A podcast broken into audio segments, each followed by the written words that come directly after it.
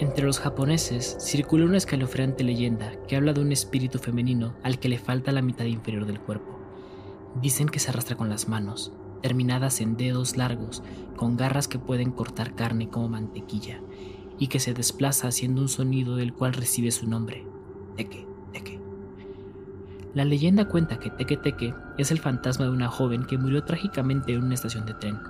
La chica era introvertida y muchos de sus compañeros del colegio eran malvados con ella, por lo que le hacían bromas pesadas, hasta que un día una de las bromas se les fue de las manos.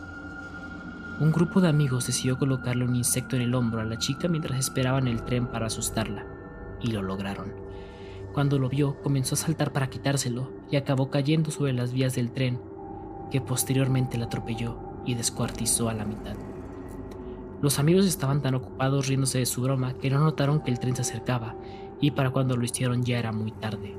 Los chicos juraron no decirle nada a nadie de lo que sucedió, e hicieron pública la versión de que como era una chica rara, no soportó su vida y decidió arrojarse delante del tren cuando pasaba. Pero una noche, la joven regresó por su venganza. Los tres amigos iban caminando en la noche cerca del lugar cuando comenzaron a escuchar un sonido demasiado extraño que cada vez parecía estar más cerca. Cuando se dieron vuelta, allí estaba, la chica sin piernas y con sus tripas colgando que los miraba fijamente. Intentaron huir, pero fue inútil. El fantasma se dispuso a cortarlos por la mitad y de esa forma dejarlos en las mismas condiciones que ella. Se dice que en la actualidad Teque Teque sigue apareciendo para espantar a los incautos.